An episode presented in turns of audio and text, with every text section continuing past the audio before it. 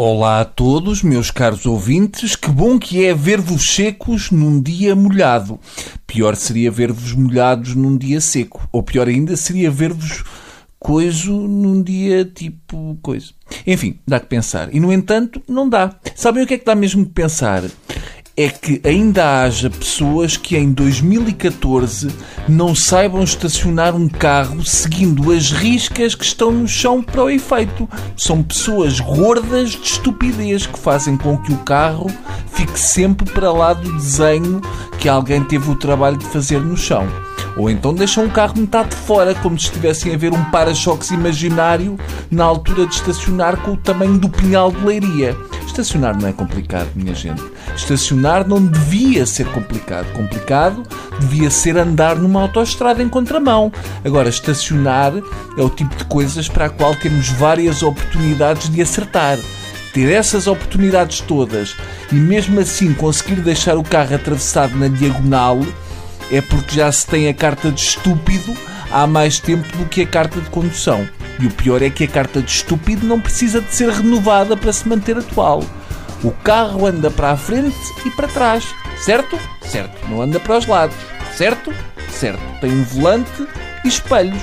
Pior, hoje em dia até tem sensores por todo lado que avisam a distância a que um carro está da parede. Avisa tudo. Agora não peçam mais a um carro do que ele pode dar quanto mais não seja por uma questão de respeito pelas outras pessoas que tentam estacionar. É que há condutores que, para um carro, ocupam o lugar de dois.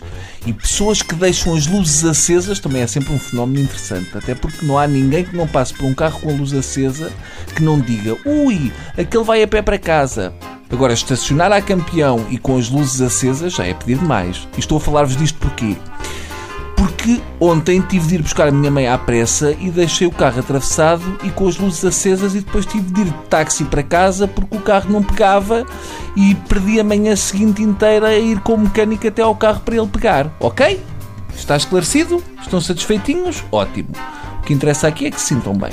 E agora vou terminar, mas não sei antes vos ler uma notícia que li num jornal hoje de manhã, que é a seguinte: Mulher mata peregrina ao fugir de ouriço. Estes ouriços ateus são tramados. Eu sei porque tenho dois pendurados no espelho retrovisor, que é para afastar freiras na floresta. Bom, adeus e até breve.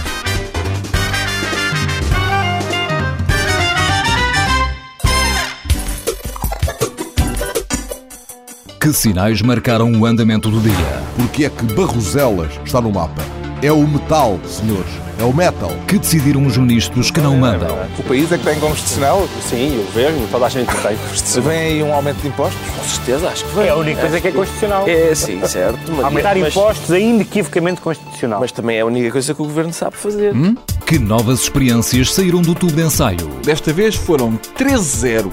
Até o busto da República votou contra. Foi um gangbang do Tribunal Constitucional no governo. Os programas da TSF estão disponíveis em podcast logo após a transmissão. Hum? Para escutar o que quer, quando e quantas vezes quiser. Está aqui uma boa notícia. Subscrição gratuita em tsf.pt/podcast.